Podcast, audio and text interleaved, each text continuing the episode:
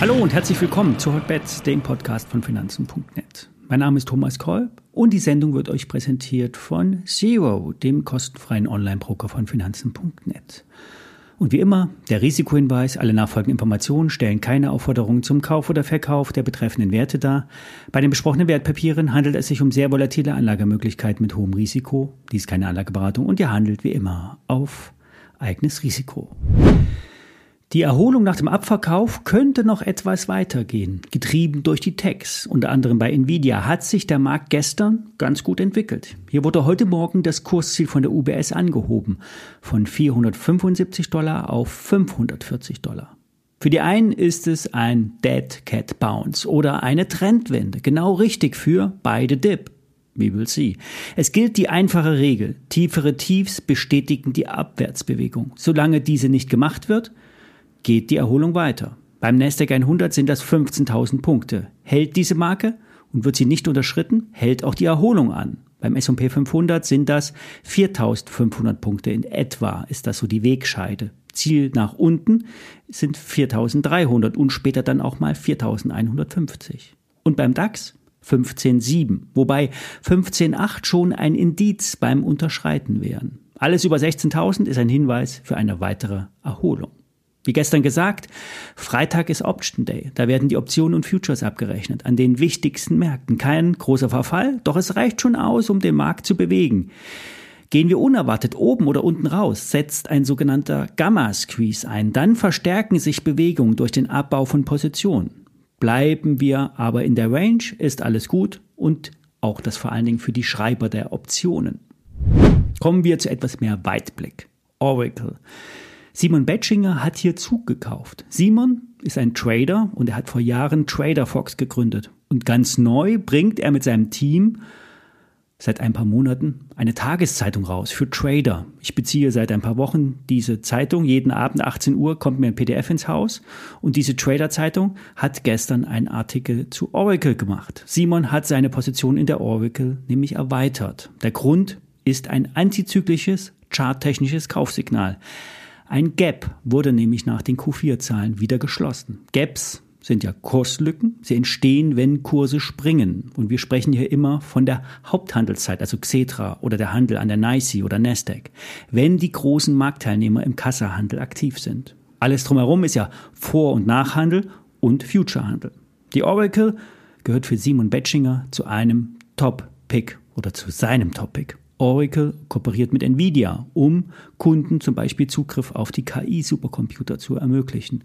Und so berichtete auch der CEO Larry Ellison, dass Oracle über die leistungsstärksten und kostengünstigen CPU-Cluster der, Techno der Technologiewelt äh, verfügen. Nvidia selbst ist Kunde bei Oracle.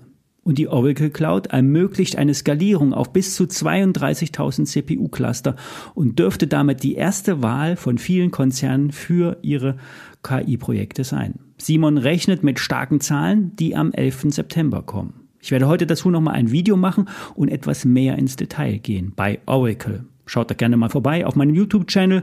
Ab jetzt gibt es auch wieder regelmäßig Videos zu interessanten Aktien. Eine Chance sieht der Aktionär bei Nintendo. Gaming läuft zwar nicht so gut, die Konsolenverkäufe sind mit 10% rückläufig. Das Unternehmen selbst sieht im siebten Jahr der Switch-Verkäufe nur 15 Millionen Einheiten in diesem Jahr als möglicherweise verkaufsfähig an.